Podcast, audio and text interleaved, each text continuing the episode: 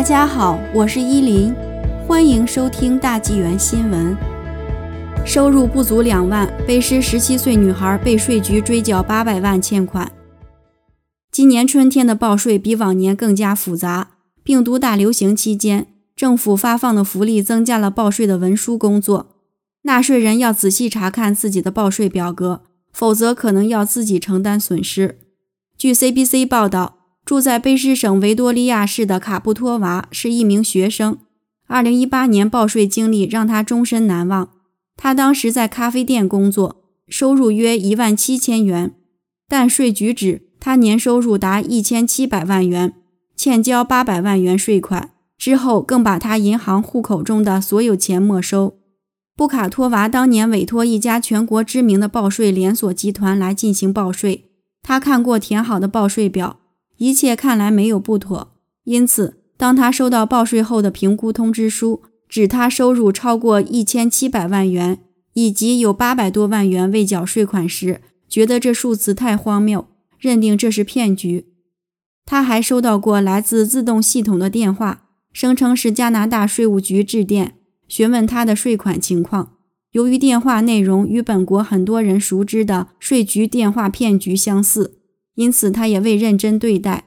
布卡托娃也请了律师朋友，对方也同意这是骗局，所以没再理会。数个月后，当他尝试使用银行卡购买午餐时，发现银行账户显示存款的结余为欠十六元。他发觉被税局扣取了五千多元积蓄，同时被指尚欠八百三十二万元税款。布卡托娃向会计师霍根求助。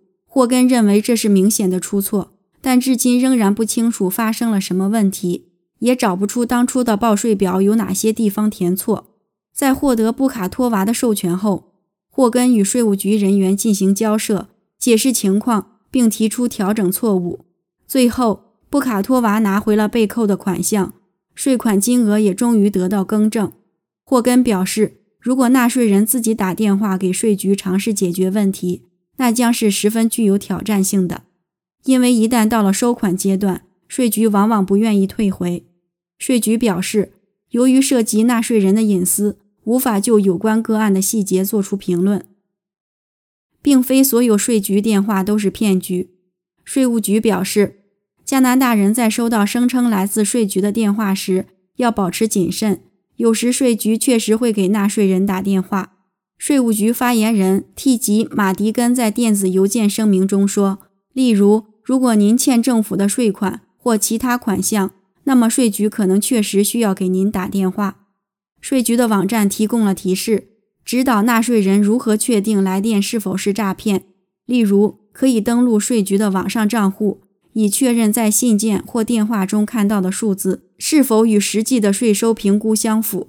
纳税人需留意。如发现税款数字有问题，应在信件或网站上显示的最后期限日期前与税局联络，否则即使最终证明是税局一方出错，纳税人也可能要自行承担有关损失。会计人员说，尽管报税软件使加拿大人更容易在家中提交税表，但不要将所有内容留给自动化系统而不仔细检查。无论是通过纸还是数字方式报税。